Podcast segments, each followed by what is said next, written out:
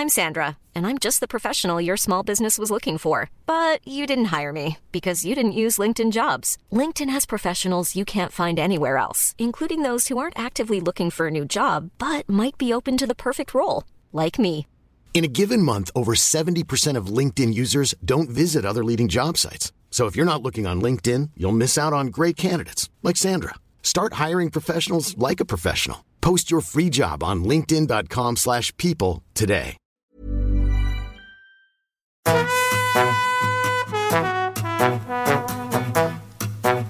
Hola, estás escuchando De piel a cabeza. Un recorrido por tu salud con Ana y Rosa Molina.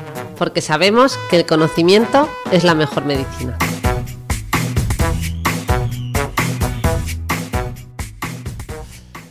Hola a todos, bienvenidos un viernes más a un episodio de De piel a cabeza, aquí con la dermatóloga Ana Molina. ¿Qué tal, Ana? Muy bien, Rosa Molina. Con la etiqueta Rosa Molina, de piel a cabeza. Oye, de vez en cuando hay que recordar estas cosas, ¿no? Porque, Sí. porque el- eh, nuestro nombre. Dos médicos, dos hermanas, una dedicada a la piel y otra a la mente.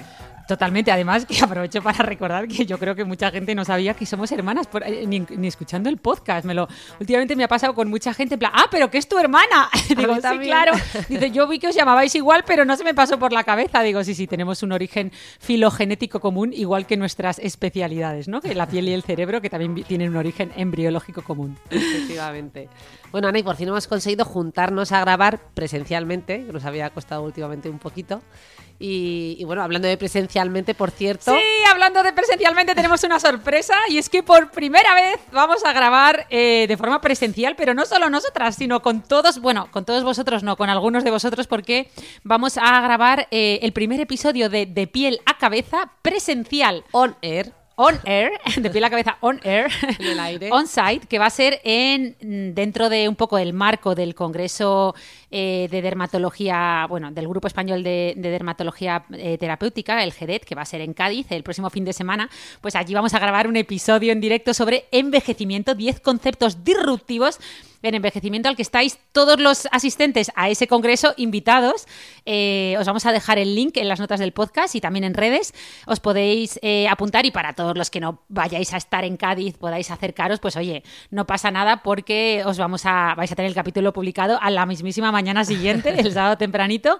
Y además va a ser, para los que os animéis, os decimos que va a ser súper bonito, va a haber muchas sorpresas, va a ser en el Castillo San Marco, en el puerto de Santa María.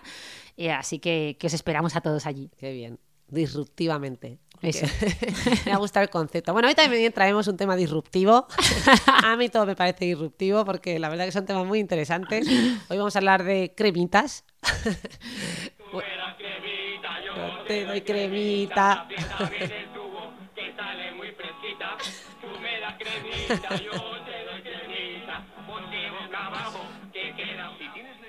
Iba a decir, Ana, iba a decir, no lo digo, lo canto, pero te has adelantado. Es verdad, es verdad, no lo digo, lo canto. Eso de quién era de José Mota, no lo te lo digo, te lo cuento, ¿no? Como era, no, no sé si era José Mota, ¿no? No lo No, sé, bueno. ya, ya, ya es parte de nuestra cultura popular. No, hemos perdido el origen, hemos perdido la pista. Eso. Bueno, Ana, además estamos hoy además con un episodio patrocinado, ¿verdad? Por- Totalmente, por si se ha ido, muchas gracias. Tenemos que darles las gracias. Ya sabéis que es una marca de vanguardia en tecnología cosmética. Shiseido. Que además celebra, eh, pues eso, su- sus 150 años de investigación, presentando un nuevo dúo de serums llamados Bioperformance Skin Filler, que es, eh, bueno, son fruto de la tecnología más futurista. Ya sabéis que por primera vez los laboratorios Shiseido han conseguido compactar la molécula original de ácido hialurónico de alto peso molecular para que logre penetrar eh, en la epidermis durante la noche y así poder devolverla luego a su tamaño original durante el día. Algo completamente disruptivo e innovador que luego eh, os contaremos mejor. Pero nada, muchas, muchas, muchas gracias a Siseido por eh, apoyar Muchas este gracias. podcast y apoyar este capítulo dedicado al skincare, cómo cuidar la piel en invierno eh, y cómo hacer una buena hidratación de la piel, ¿verdad?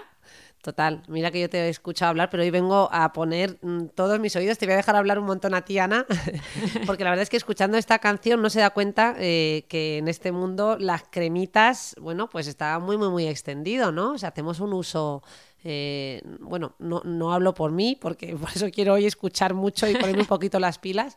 Últimamente estoy un poquito dejada. Eh, pero bueno, no sé, ¿qué nos puedes contar tú? O sea, ¿en qué Pues punto mira, estamos? pues a ver, de a tú ver, me das cremita, yo te doy cremita. A ver, vamos mucho más allá del yo te doy cremita, tú me das cremita. La industria dermocosmética hoy en día es un mercado, mm, bueno, iba a decir millonario, pero sobre todo es un mercado con muchísima ciencia detrás. Y es que al final el envejecimiento de la piel, a diferencia de otros órganos, se ve, ¿no? Eh, Entonces, jo, pues tiene como consecuencia una importancia social, ¿no? Que quizá no tiene, el digamos, el envejecimiento en otros órganos internos. Eh, por lo tanto, a la gente esto le preocupa más eh, y bueno, es, es como una, una preocupación eh, distinta a la que genera el envejecimiento general del organismo. Digamos que esta tiene una entidad propia, ¿no?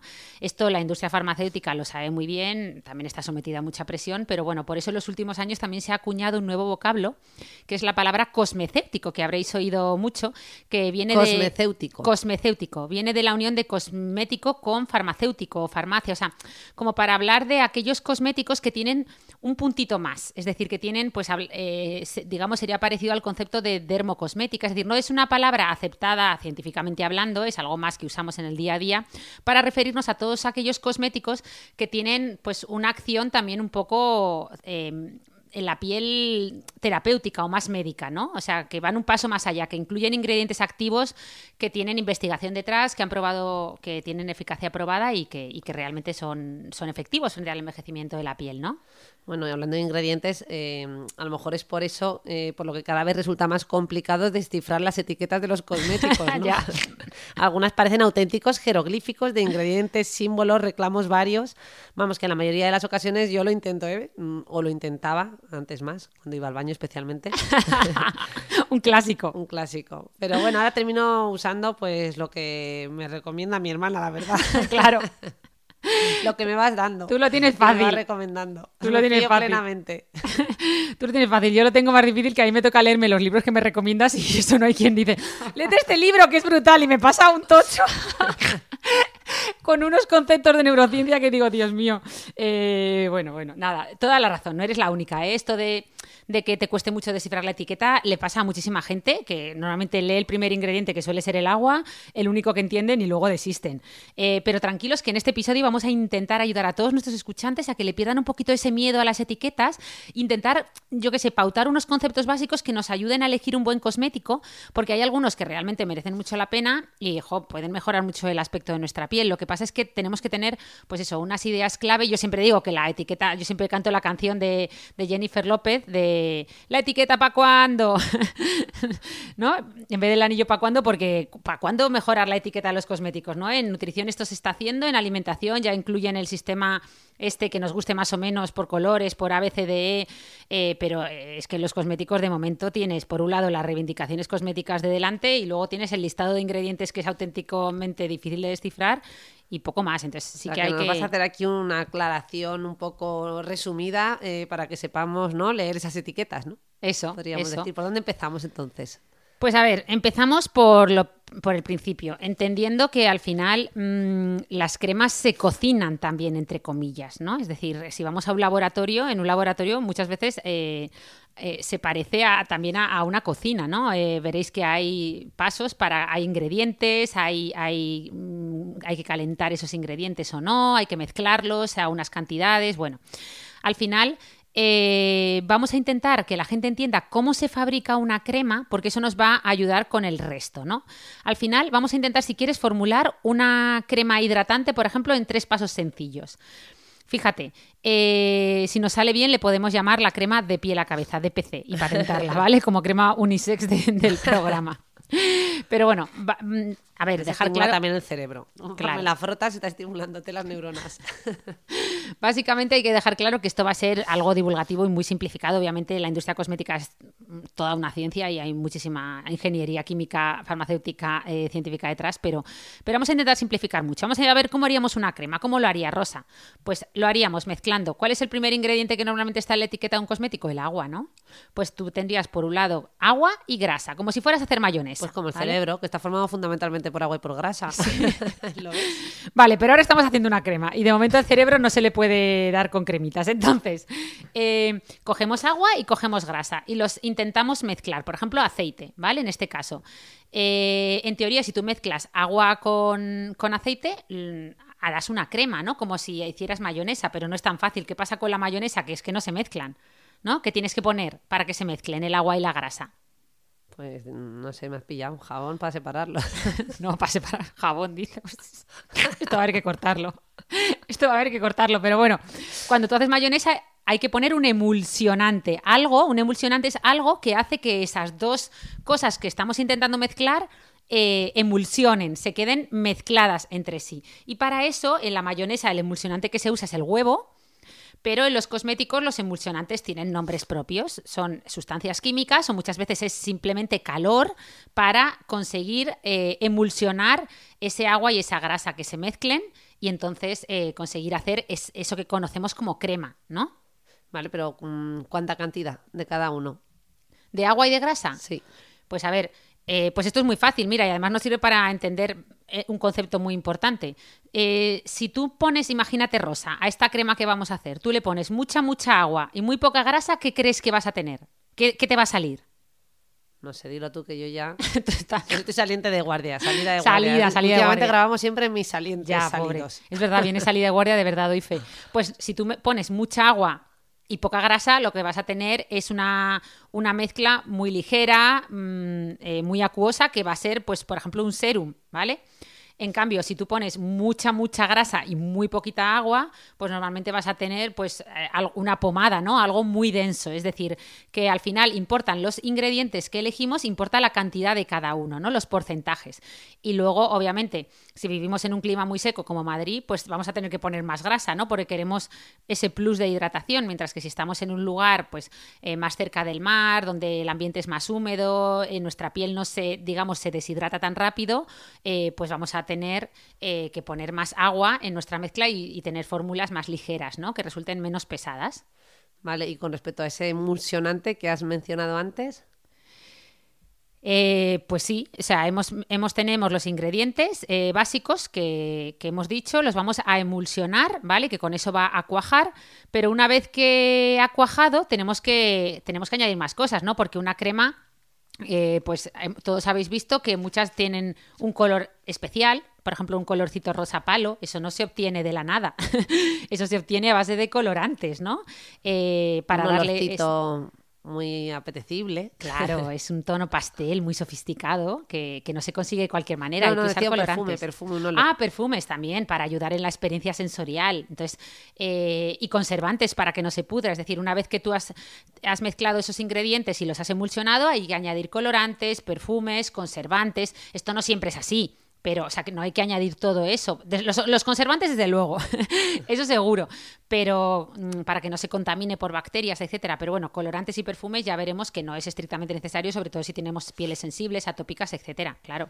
Vale, pero entonces ya con eso tendríamos una crema hidratante básica, ¿no? Sí. Y si quisiéramos una crema con una función específica o una crema antiedad, Claro. Me la estoy imaginando así, pues, ¿no? Como que imagino que barajaréis unas dosis u otras de cada producto y Claro, claro. O sea, tú hasta ahora hemos hecho una crema muy, muy, muy básica, que generalmente, pues si además eliges, el agua no es especialmente cara. y las grasas, pues hay grasas muy baratitas, ¿no? Y, y, conservantes muy baratos. Y si ni le añades perfumes y colorantes, pues mira, muy bien. Pero efectivamente, tú lo has dicho, con eso vamos a conseguir suavizar la superficie de la piel, hidratarla, porque va a llevar grasa, pero poco más, ¿no? Lo, lo importante viene ahora. Eh, cuando queremos realmente un cosmético, una crema que tenga una función específica, ¿vale? Ahí llega el momento de añadir la chicha, lo importante, que son los principios activos, ¿no? De, para lo que queremos conseguir. Eh, esto, es muy, esto es muy llamativo, yo siempre cuento la anécdota que muchas veces estás en consulta y vienen las pacientes quejándose de que no tienen luminosidad en la piel, o los pacientes, ¿eh? Entonces les dices, bueno, a ver, vamos a repasar tu rutina cosmética, a ver qué te estás poniendo. Y entonces llega el momento neceser. Y es que dice, tranquila, doctora, le he traído mis cosméticos. Entonces, a ver, en el neceser te lo plantan encima de la mesa y de repente sacan allí cremas y cremas y botes muy bonitos, con muchos colorantes, con unos tonos maravillosos, con un packaging precioso, con unos botes de cristal, de bueno, bueno, todas las formas y colores pero te pones a investigar y dices, Dios mío, pero aquí hay mucha, mucho excipiente, es decir, mucho de esos ingredientes básicos que hemos visto que son necesarios para formular la crema, pero poca chicha, poco principio activo, ¿no? Entonces, los principios activos digamos que es una de las partes más importantes de un cosmético, ¿no? Y por eso eh, los principios activos se clasifican en lo que se llama la pirámide de Zoe Draelos, que es una dermatóloga que clasificó los principios activos que han demostrado eficacia en el cuidado, la salud y el, de la piel y el efecto anti-envejecimiento los clasificó en base a su evidencia científica. Entonces, me gusta, ¿eh? Zoe Draelos. Si lo hubieras inventado tú, pues sonaría, no sonaría tan guay. Claro, la pirámide de Ana Molina. Oye, ¿por qué no? bueno, la pirámide de pie a la cabeza podría quedar bien también. Bueno, bueno pues esta pirámide, que la estás viendo rosa porque tengo aquí una foto, tiene abajo una serie de principios activos como son los activos eh, hidratantes, como el ácido hialurónico, los antioxidantes, como la vitamina C, el ácido ferúlico, y los filtros solares. Es decir, eh, eso es lo que no debe faltar en la rutina cosmética de cualquier persona, incluir esos principios activos y además son los que más evidencia científica acumulada tienen. Por encima de eso están los activos eh, enfocados a la renovación y exfoliación celular, como son los retinoides y los hidroxiácidos, y por encima de esos otros, ya en la punta de la pirámide, están los activos llamados bioestimuladores, como los péptidos, los factores de crecimiento, que son moléculas muy innovadoras, también más caras, eh, pero que tienen menos evidencia científica acumulada, porque al fin y al cabo también son más modernas, ¿no? Entonces. Mm. Muy bien, qué interesante, Ana. Eh, pero a ver, porque yo entiendo que esto es maravilloso, la pirámide nos lo has facilitado mucho, me lo tendré que repasar y me lo volverás a preguntar y no me lo sabré. Pero ahora que hemos entendido los principios básicos de la formulación, yo quiero eh, seguir sabiendo trucos ¿no? para poder descifrar la etiqueta ese jeroglífico del que hemos hablado, yo voy a la tienda, mm, miro y digo, bueno, como si leyera en chino. No, no, parece que no has aprendido, pero ya esto que hemos ido trabajando te va a servir. Porque mira, tú ahora llegas a, una tienda o a tu baño los que estéis en, el baño lo podéis hacer, y coges cualquier cosmético. Entonces te vas a dar cuenta que todos están más o menos son todos iguales, en el sentido de que todos tienen una parte delantera y otra parte trasera. En la parte delantera os vais a encontrar con las reivindicaciones cosméticas. Aquí aparecen pues todos esos, digamos, eslogans o reclamos cosméticos en mayúsculas eh, que un poco nos simplifican y que nos hablan de las virtudes del producto en cristiano, ¿no? Para que todos lo entendamos. Por ejemplo, crema antiedad, crema antiarrugas, crema hidratante, crema antiacné ¿vale? Que es un poco lo que hace que lo compres, porque obviamente muy poquita gente entiende lo que pone en la parte de detrás, que en la parte de detrás lo que encontraréis es que hay lo que se llama el INCI, que es las cifras de nomenclatura internacional de ingredientes cosméticos en inglés, ¿vale? Es decir, el listado de ingredientes, como el de una receta, son todos los ingredientes que lleva esa crema, ese cosmético, enumerados en orden decreciente, es decir, de mayor a menor cantidad en el producto. Por eso el primero que leeréis normalmente suele ser el agua, que suele ser el ingrediente mayoritario, y luego el segundo suele ser algún tipo de grasa de origen vegetal.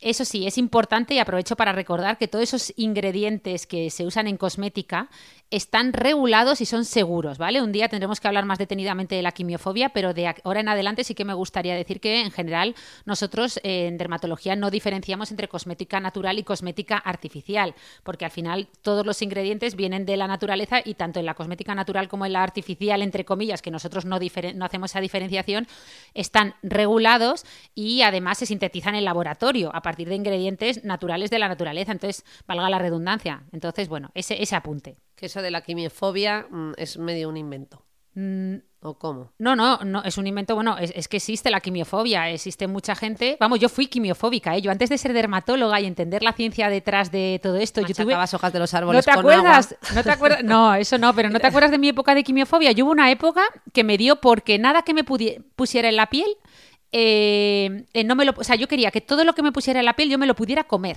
¿No te acuerdas de esa época mía? Cuando me dedicaba, eh, fabricaba hasta el maquillaje que me dio por... ¿No te acuerdas que cogía, deshidrataba remolacha y luego con y luego la trituraba y hacía colorete? Te hubiera hecho alguna sugerencia psiquiátrica. Me ponía aceite de coco en todos lados. Bueno, o sea, me, me eh, aún no era dermatóloga, con lo cual ese episodio no cuenta, pero hay mucha quimiofobia. De hecho, hay mucho marketing del miedo hoy en día que fomenta esa quimiofobia. Es decir, hay mucha gente asustada de lo, que, se está poniendo. es que no está justificado. En realidad, mi pregunta iba más por ahí, ¿no? Que tú lo que nos das a entender es que no, que no tiene una justificación porque al final son productos naturales, pero trabajados en el laboratorio. Y sobre todo, sobre todo autorizados, legales, eh, investigados, a esas concentraciones que puedes decir, vale, es un es una molécula, porque muchas veces hay gente que se confunde porque le hablan de que los parabenos son disruptores endocrinos, por ejemplo, ¿no? Y se asustan y ven que hay un parabeno. A ver, los parabenos son un grupo amplísimo de, sustancias. Ah, entonces, eh, a unas concentraciones, algunos pueden ser eh, disruptores endocrinos, pero obviamente los que, con los que se trabaja en cosmética no lo son, ni a esas concentraciones, ni, ni, los que se utilizan. Es decir, está todo muy, muy, muy, muy regulado por la gente española y europea el medicamento. Entonces, en ese sentido, transmitir a la gente que esté muy tranquila y que, sobre todo, no se dejen influenciar por ese marketing del miedo que vemos muchas veces en cosmético de sin parabenos, sin colorantes, sin perfumes, sin, sin bueno, ¿sabes? O sea, sin crema. sin crema, o sea, de verdad, mm, marketing del miedo no. O sea, de verdad que, tenemos ah, que fiarnos que para eso están las entidades que, lo regulan. Oye, Ana, mm, a ti que te gusta mucho lo de los ejemplitos, ¿por qué no nos pones ejemplos eh, de algunos ingredientes más comunes que nos ayuden a reconocer algo familiar en esta lista interminable de, pues mira, nombres. Eh, recordemos que estamos en la parte de detrás del envase, estamos en ese INCI, en, esa, eh, en ese listado de ingredientes. Eh, podéis, si alguno está en el baño escuchando este podcast, que coja algún cosmético, un champú, una crema hidratante, un serum que tenga por ahí y, que empiece a leer los ingredientes, a ver si vais reconociendo. Por ejemplo, normalmente en el grupo de grasas vamos a ver muchos aceites vegetales, como el aceite de almendras, la rosa mosqueta, ¿verdad? Lo hemos visto todos. o aceites minerales, como la vaselina, la parafina, sobre todo en cosméticos muy, muy oclusivos, muy hidratantes. Luego, dentro de los conservantes están, por ejemplo, los famosos parabenos. Los vamos a ver mucho en nuestros cosméticos, que son antimicrobianos y antifúngicos. También se usan en la industria alimentaria, ¿eh? son completamente seguros y los vais a encontrar en esa lista del INCI como metilparabeno, etilparabeno, butilparabeno. Luego también, conforme vayáis bajando en la etiqueta, recordad que estaban ordenados de mayor concentración a menor, pues vais a encontrar, por ejemplo, el grupo de los perfumes, ¿vale? El perfume en los productos cosméticos es un factor importante eh, un poco a la hora de, comprarlos, ¿no? Y lo vais a ver reflejado eh, el INCI como parfum o fragance, ¿no? Eh, suelen estar entre los últimos puestos de los ingredientes, ya que están presentes en muy bajitas concentraciones y, por ejemplo, en, muchas veces son aceites esenciales, ¿no? Lo que, lo que vamos a ver eh, reflejado. Y luego al final del todo, en, ese listado de ingredientes, vamos a identificar los colorantes, los pigmentos, que estos van a venir especificados siguiendo la nomenclatura internacional, que suele ser una, una C y una I, que son las siglas de Color Index, seguido por un número. Por ejemplo, el CI 77891 pues es el óxido de titanio. El CI 77491-2 es el óxido de hierro. A ver, mm, esto mi hermana está mirando para otro lado, pero bueno, que en general, que con que sepáis más o menos que a lo largo de la etiqueta vayáis identificando algo, eh, algún ingrediente, pues poco a poco los vais a ir reconociendo, los podéis ir buscando en internet, hay muchas webs que te ayudan a leer INCIS, eh, metes los ingredientes y te los explican, o sea, te hacen como un traductor simultáneo. te dicen, esto es un emulsionante. Yo así, pero Ana, de verdad estás consiguiendo que yo la próxima vez que vaya al baño ya dejé de mirar el móvil y me vaya más bien con una de estas cremas, como hacía antiguamente, y empiece a leerme todos estos ingredientes a ver si soy capaz de, haber reconocido algo, ¿no? Esto es como el meme que circula por ahí, no sé si es de la Mercromina, ¿no? De, Mercromina, sí, es de la ilustradora de Mercromina, que ya la hemos nombrado alguna vez, que no, no tenía un meme que era... Eh, que era como manual para ir a cagar con perdón, dice, ¿no? O hacer cacas en el móvil. el móvil. Así ir al baño sin el móvil. Yo lo puse para los retos del año pasado. Uno de los retos era darse cuenta que no había salud sin salud mental y, y otros eran ir al baño sin el móvil, hacer una sola cosa a la vez, aceptar que el WhatsApp es el nuevo email y se puede contestar en diferido. Eso, qué bueno. No, no, el, eh, tenemos que empezar, o sea, ¿sabes la canción esta de Video Kill the Radio Star? Pues el móvil se ha cargado, o sea, e, el mirar el móvil en el baño se ha cargado esa tradición milenaria y ancestral de leer los, eh, los botes de champú. cuando estabas tan aburrido que lo único que tenías era para leer las etiquetas de los cosméticos, había gente que, que, se lo sabía mejor eh, que mm. ahora. Mira, una anécdota, un paréntesis muy rápido que el otro día me contaba un amigo que dice que estaba en un grupo de amigos suyos ligando y que pasaron por al lado de uno de ellos que estaba ligando con una chica y, le escucharon de pasada y vieron que, estaba diciendo una de trolas impresionante. Y le dice el otro, pero mira, le está contando a esta unas, unas trolas, dice, y ella está sonriendo, dice, ¿y ella qué? Ella está sonriendo con cara de que se le está encantando, ¿no? Dice, pues que la, no dejes que la verdad empañe una bonita historia. Como diciendo, que la verdad no se interponga en una bonita historia, pues ya está, pues que el móvil no se interponga en una buena lectura de cosméticos en el baño.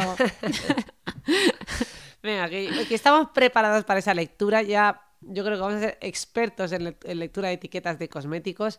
Eh, ¿Por qué no cogemos una Ana? Venga. saco aquí un bote de estos que tú tienes. Qué casualidad en este bote, ¿no? Que pones Iseido, que te he traído. Qué casualidad que sea nuestro patrocinador de hoy, ¿no? venga, venga, a ver si. Yo esto lo hago mucho con mis alumnos, ¿eh? En clase les pongo, eh, les pongo muchos cosméticos, les llevo pues un fotoprotector, un, eh, un serum eh, hidratante, una crema antiedad, una crema antiacné, y les tapo con cinta negra todo el envase menos la lista de ingredientes cosméticos. Y la tienen que leer e intentar adivinar de qué se trata, si es un fotoprotector. Así que venga, vas a leer tú alguno de los ingredientes de estos, de estos serum que te he traído, a ver si sabes lo que son. Venga, voy a empezar por el primero, lo descifro yo y tú vas a por el segundo. Empiezo yo, que como pone, bueno, voy a decirlo en, en español, agua. One size fits all seems like a good idea for clothes until you try them on. Same goes for healthcare. That's why United Healthcare offers flexible, budget friendly coverage for medical, vision, dental, and more. Learn more at uh1.com. A lot can happen in the next three years. Like a chatbot may be your new best friend. But what won't change? Needing health insurance. United Healthcare Tri Term Medical Plans are available for these changing times Underwritten by Golden Rule Insurance Company, they offer budget-friendly, flexible coverage for people who are in between jobs or missed open enrollment. The plans last nearly three years in some states, with access to a nationwide network of doctors and hospitals. So for whatever tomorrow brings, United Healthcare Tri-Term Medical Plans may be for you. Learn more at uh1.com. Eh, pues ese me lo sé. Agua. Muy bien. El siguiente, o sea, el siguiente. El segundo era, a ver, espera, lo voy a leer solo. A ver. Dipropilene glicol. Sí, es un humectante, un estabilizante. ¿Qué más? Tiene también, por aquí veo, eh, magnesium chloride, ¿no? Que es un, eh, bueno, en este caso actúa como compactador. ¿Qué más tiene, Rosa? Eh, sodium hialuronate. El ácido hialurónico. Mm, Ese lo había reconocido, ¿no? Ese sí, hombre, para uno que me sé. ¿Qué más? ¿Qué Lauril betaine. Muy bien, ese es un emulsionante, por ejemplo. ¿Qué más? ¿Qué más? Tocoferol.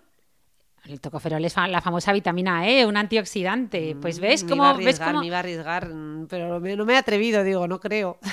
Bueno, pero ya has visto cómo has ido e. identificando varios ingredientes que te han llamado la atención. Obviamente no los hemos leído en... no hemos leído todos, pero ¿se te ocurre que podría ser esto? Teniendo en cuenta que, que el primer ingrediente es bastante agua, que no parece que em, hayamos leído entre los primeros ingredientes ninguna grasa muy...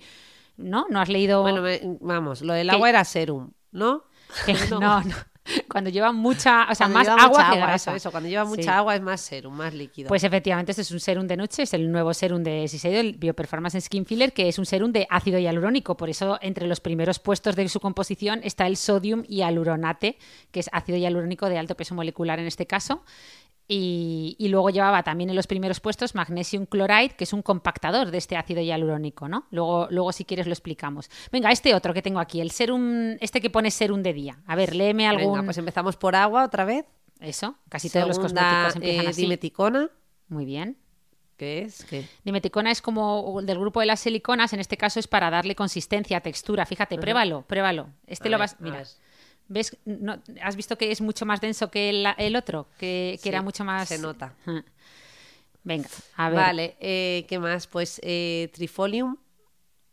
Trifolium suena a trébol. Trifolium pratense. Este es un extracto de flor de trébol. Este es un ingrediente activo que actúa como antioxidante.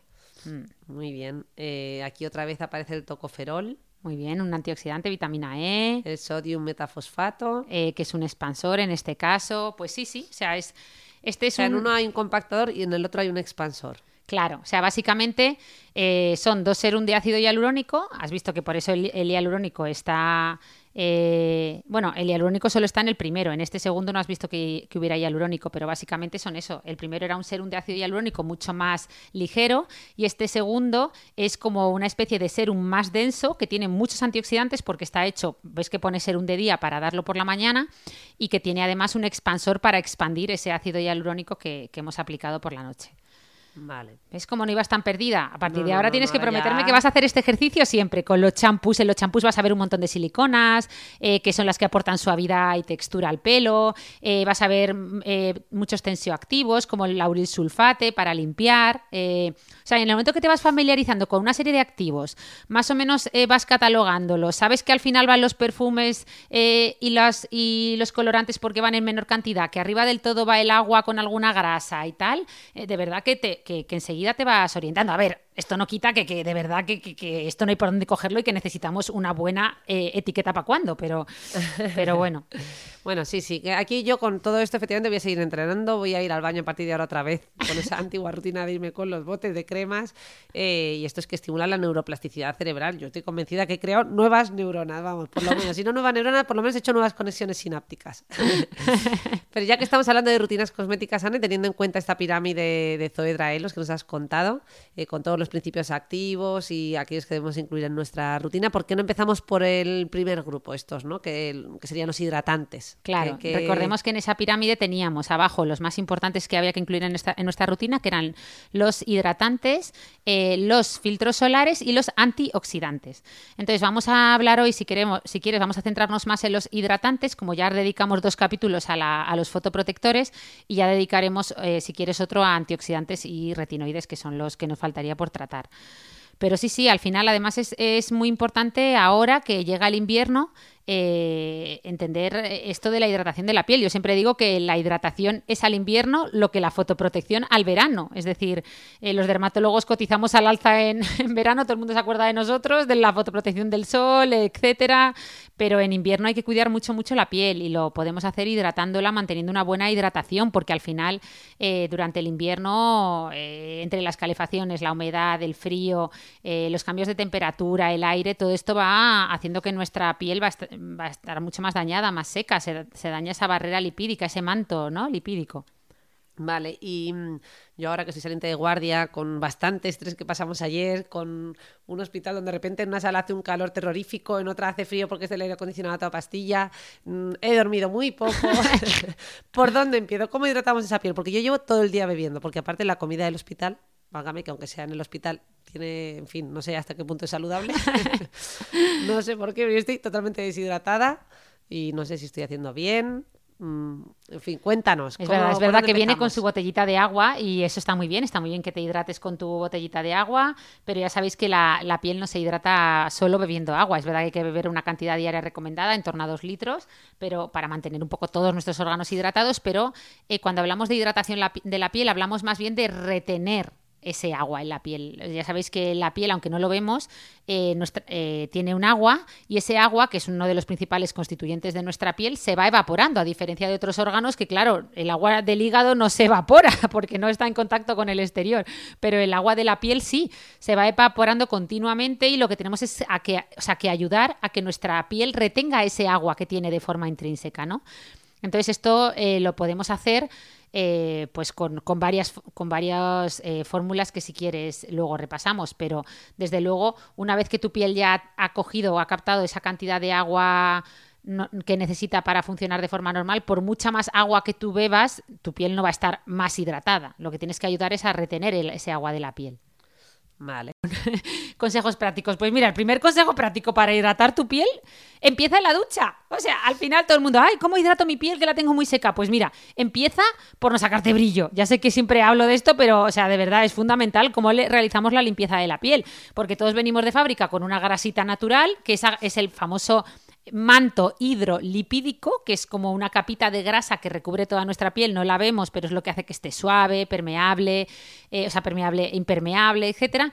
Y, y claro, y esa, esa, capita de grasa ayuda a que nuestra piel retenga el agua intrínseca. Si nos damos un baño eh, sacándonos brillo con la esponja, dale que te pego, froti que froti, nos llevamos por delante toda esa barrera hidrolipídica y encima lo hacemos con agua caliente, que ya sabemos que el agua caliente, lo hemos hablado otras veces en este podcast, es deslipidizante, es decir, quita muy muy bien la grasa de todo, de los platos que están muy sucios, eh, pero también de nuestra piel, entonces ahí ya la hemos liado. Entonces, una buena hidratación empieza en la ducha, usando geles y jabones respetuosos para la piel ¿vale? Eh, ya sean los Sindet, que son, ya sabéis, los famosos jabones sin jabón, entre comillas, obviamente, los oleogeles, que son jabones que vienen ya con aceites integrados y, bueno, con temperatura eh, eh, templada, parecida a la de nuestra piel, ¿vale? Vale. Entonces, una vez que nos hemos duchado con estas claves, ¿qué más podemos hacer para hidratarla? Sobre todo en invierno que está más seca, ¿no? Porque me ha gustado mucho esta reflexión de la hidratación es al invierno lo que el fotoprotector es al verano. Eso, eso, justo. Tenemos que no olvidarnos de esto, entonces también, pues eso, proteger nuestra piel más en invierno, eh, tener en cuenta que, se va a secar más, que tenemos todo eso que hemos dicho, los cambios de temperatura, las calefacciones, la falta de humedad. Eh, además que esto lo vamos a notar enseguida. Fíjate, yo todos los días voy a nadar, bueno, casi siempre que puedo rosa y todos los días me pongo una hidratante. Eh, ayer eh, había hecho la maleta porque viajo hoy, no, mañana, y había metido ya la crema hidratante en la maleta, entonces no me la llevé a nadar por vaga, ¿vale? Bueno, pues todos los días, yo cuando vuelvo a nadar, a mí no me pica la piel, pero justo ayer me acosté y me empecé a rascar las zonas más secas del cuerpo, que son pues de rodillas para abajo y de codos para abajo, ¿no? Me sorprendí a mí misma inconscientemente porque no nos damos muchas veces ni cuenta, sobre todo cuando estamos más tranquilos, viendo alguna serie o tumbados en el sofá, empecé a rascarme la parte eh, inferior de las piernas y dije, ay, ¿por qué me pica tanto? Y dije, claro, no te has echado la hidratación. Es decir, la piel seca pica más y además en el comer y rascar todo es empezar. Por eso es muy, muy importante eh, que entender que, que, cuando la piel nos pica, una de las causas principales puede ser sequedad. Por lo tanto, hay que empezar por hidratarla y no por rascarla, ¿vale? Porque además, si empezamos a rascarla, vamos a secretar más histamina, que es una molécula que la piel aún pique más, o sea, hace que la piel pique más. Y entonces entramos en ese círculo virtuoso, no vicioso, y, no hay manera de salir de ahí, ¿vale? Eh, para eso es muy importante aplicar cremitas, a ser posible frías. Yo siempre os cuento esto, ¿de acuerdo? Es que la piel, siempre digo que la piel es un poco tonta, le cuesta transmitir dos sensaciones a la vez, digamos que la pobre se lía. Entonces, si te está picando mucho la piel y tú le pones una crema hidratante fresquita... tonta, pobrecilla. No, tonta no es, pero le cuesta, le cuesta, pues no es multitarea, no es multitasking. No es multitarea, es que no somos ninguna multitarea, que nos creemos todos muy aventajados porque podemos hacer cinco cosas a la vez, pero no nos damos cuenta de todo lo que perdemos por el camino. Pues ella igual, ella es muy de poner foco. Entonces ella dice, a mí me está hace bien, hace bien, hay que poner el foco. A mí me está picando, pues yo me centro en que me pica y me rasco. En cambio, si tú coges y le aplicas una crema fresquita, de repente la, la piel dice, uy, me centro en que esto está muy frío, voy a transmitir frío y no puede transmitir picor, no puede transmitir picor y frío a la vez, ¿no? Pues entonces ya digamos que no solo estás hidratando la piel aplicando una crema que si encima está fría, pues cortas ese círculo vicioso del picor. Esto lo usamos mucho, este, esta, esta esta falta de multitarea de la piel, pues por ejemplo en quirófano, ¿no? Con la anestesia vibratoria. Eh, por ejemplo, en los trasplantes capilares o cuando hacemos procedimientos de medicina estética, ya lo he contado alguna vez, que ponemos un vibrador eh, en la piel del paciente. Y, Pero no un vibrador. Empezamos usando vibradores, vibradores de los de Sex Shop. Lo que pasa es que ya se ha profesionalizado la industria y ahora hay vibradores médicos muy. Que son como un boli.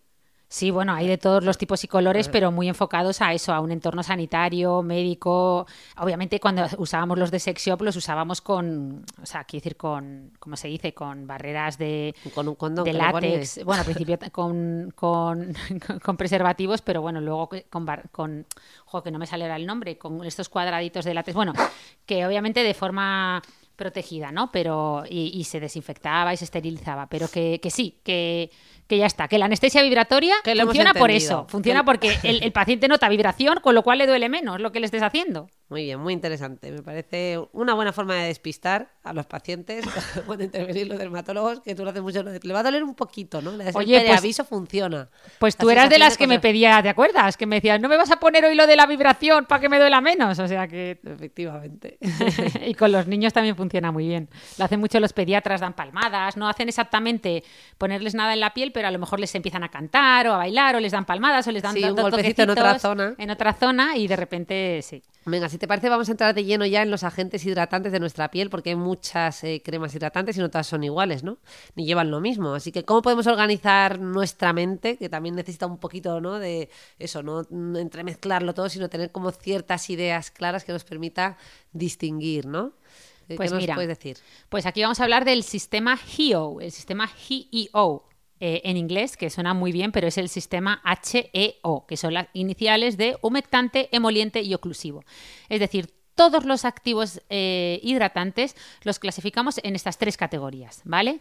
Eh, y podríamos decir que podríamos decir que el agente hidratante ideal, o sea, sería aquel que incluyera en su composición principios humectantes, emolientes y oclusivos. Por ejemplo, los humectantes son sustancias higroscópicas. ¿Esto qué quiere decir? Que son capaces de, atraer eh, agua y retenerla. Por ejemplo, aquí la, eh, bueno, la estrella absoluta es el ácido hialurónico, también la glicerina, pero sobre todo el ácido hialurónico, que es una molécula que todos tenemos en la piel, es una esponja molecular que lo que hace es captar, es capaz de multiplicar su peso hasta mil veces eh, a través de la captación de agua y sobre todo mantenerla. Por tanto, es un, componente muy importante de nuestra piel, ¿vale? Serían los humectantes sustancias capaces de atraer agua. Luego tenemos los emolientes, que son sustancias que suavizan, alisan, mejoran el aspecto superficial de la piel.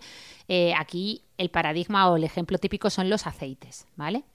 Y luego tenemos ya los oclusivos, que son aquellas sustancias que forman una capa sobre la piel, que prácticamente es como cemento armado, por ejemplo la vaselina, la parafina, que son muy muy grasos, muy densos, pero súper efectivos, porque no dejan que, que nada de agua se escape. O sea, tú te pones vaselina encima de tu piel y eso tiene una potencia hidratante muy buena. ¿Qué pasa? Que obviamente, aunque la vaselina nos encanta, tú no vas a poder, o sea, no le vas a decir a la gente que se, que se unten en vaselina porque luego hay un componente ya de, comodidad, ¿no? Entonces, eh, por eso hay que encontrar un equilibrio y por eso lo ideal es equilibrar e intentar usar los tres, ¿no? Intentar usar agentes eh, humectantes, emolientes y oclusivos en nuestras rutinas. Eh, según nuestros intereses eh, principales. Pues, por ejemplo, en la cara no te vas a poner un oclusivo tipo vaselina, en la cara te va a interesar más usar a lo mejor ácido hialurónico. La cara es una zona ya muy grasa, pero que también quieres que hidratarla. Pues coges, usas un serum de ácido hialurónico y consigues ese efecto hidratante sin tener que poner a lo mejor un oclusivo, ¿no? Como la parafina tan denso, etcétera, ¿no? Pues así un poco. Y la pregunta típica no sería además, eh, en función de nuestro tipo de piel, mm, eso, ¿qué, ¿qué, ingrediente hidratante usamos?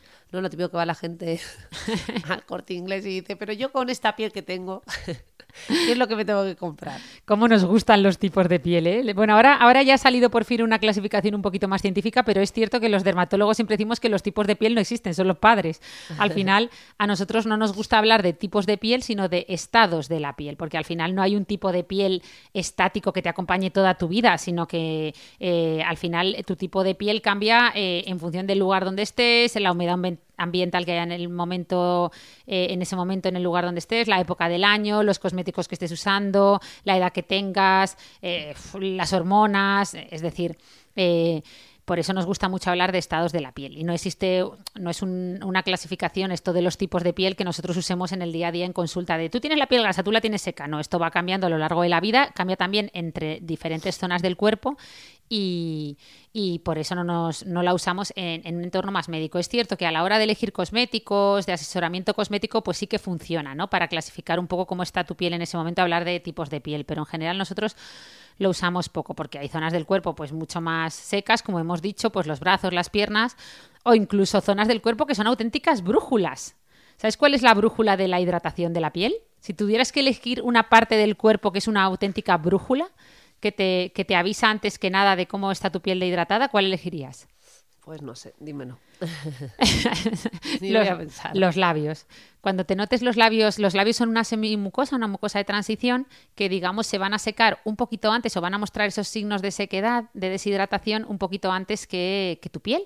Eh, entonces te puede venir, son una auténtica brújula porque si tus labios ya los empiezas a notar secos, pues eso significa que, que, tu piel probablemente en general eh, le está faltando ¿no? Eh, hmm. hidratación.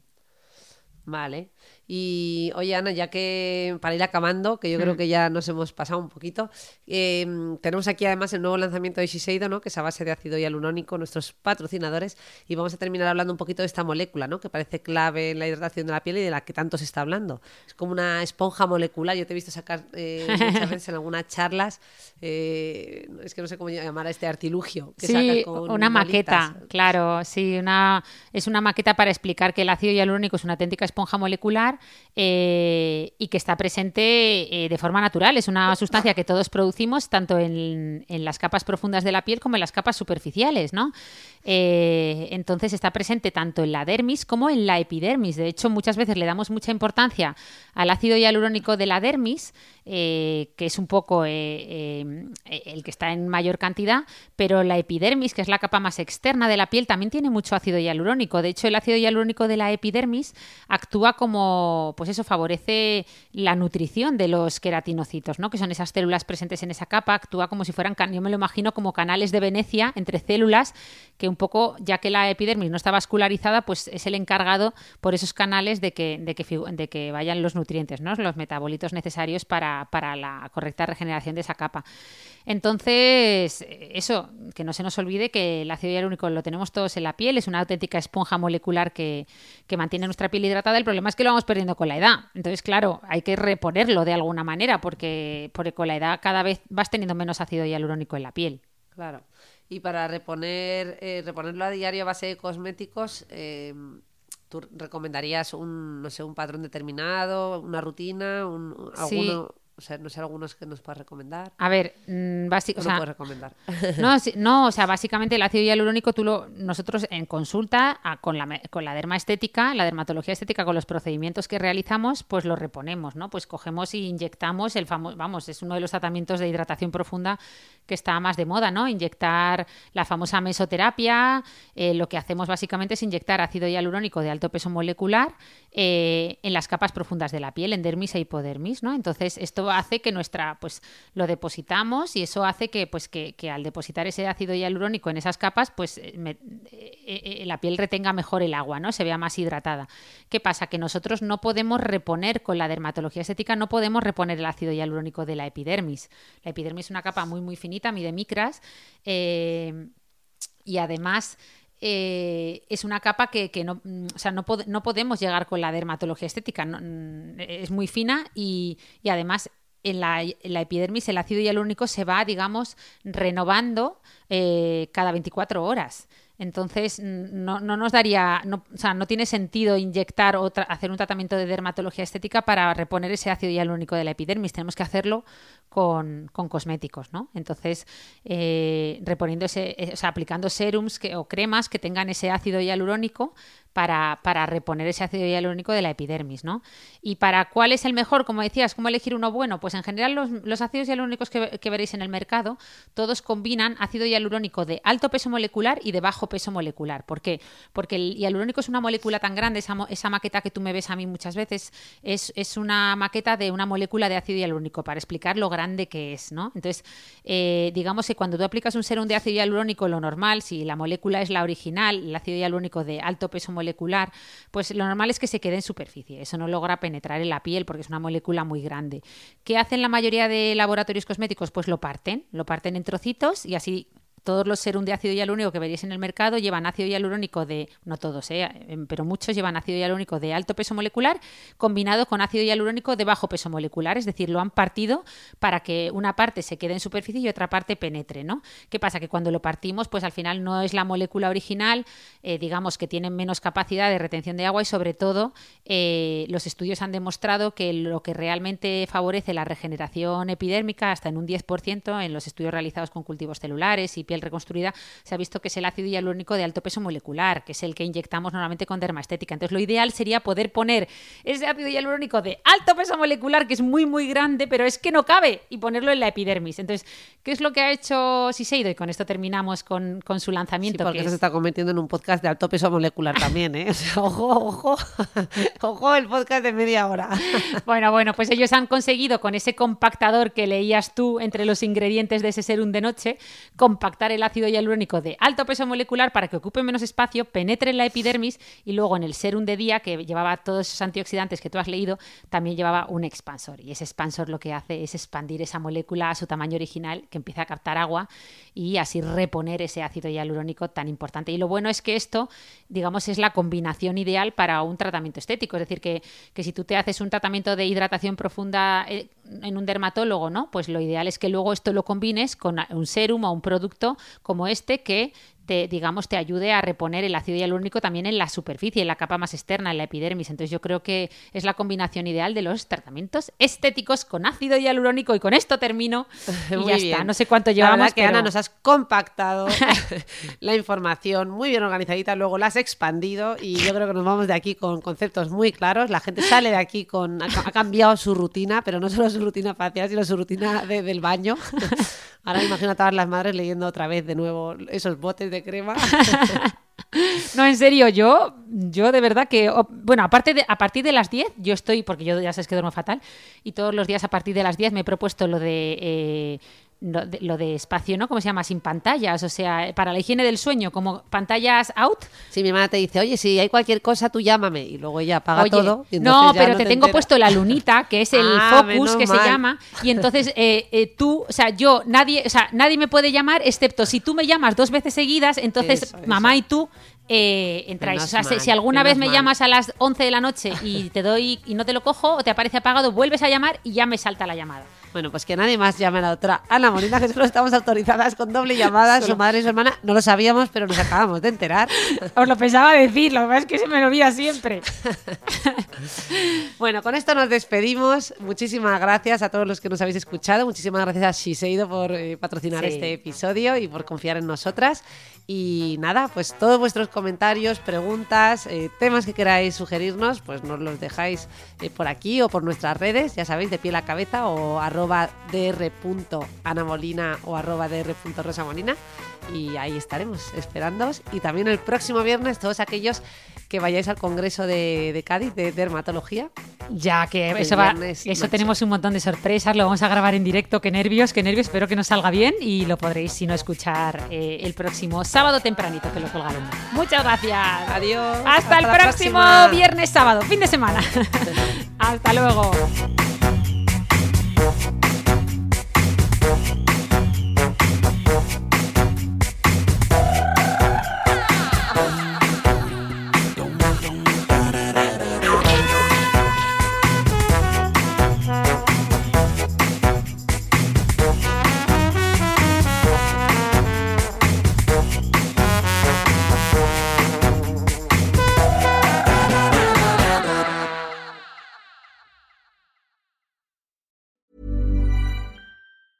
Planning for your next trip?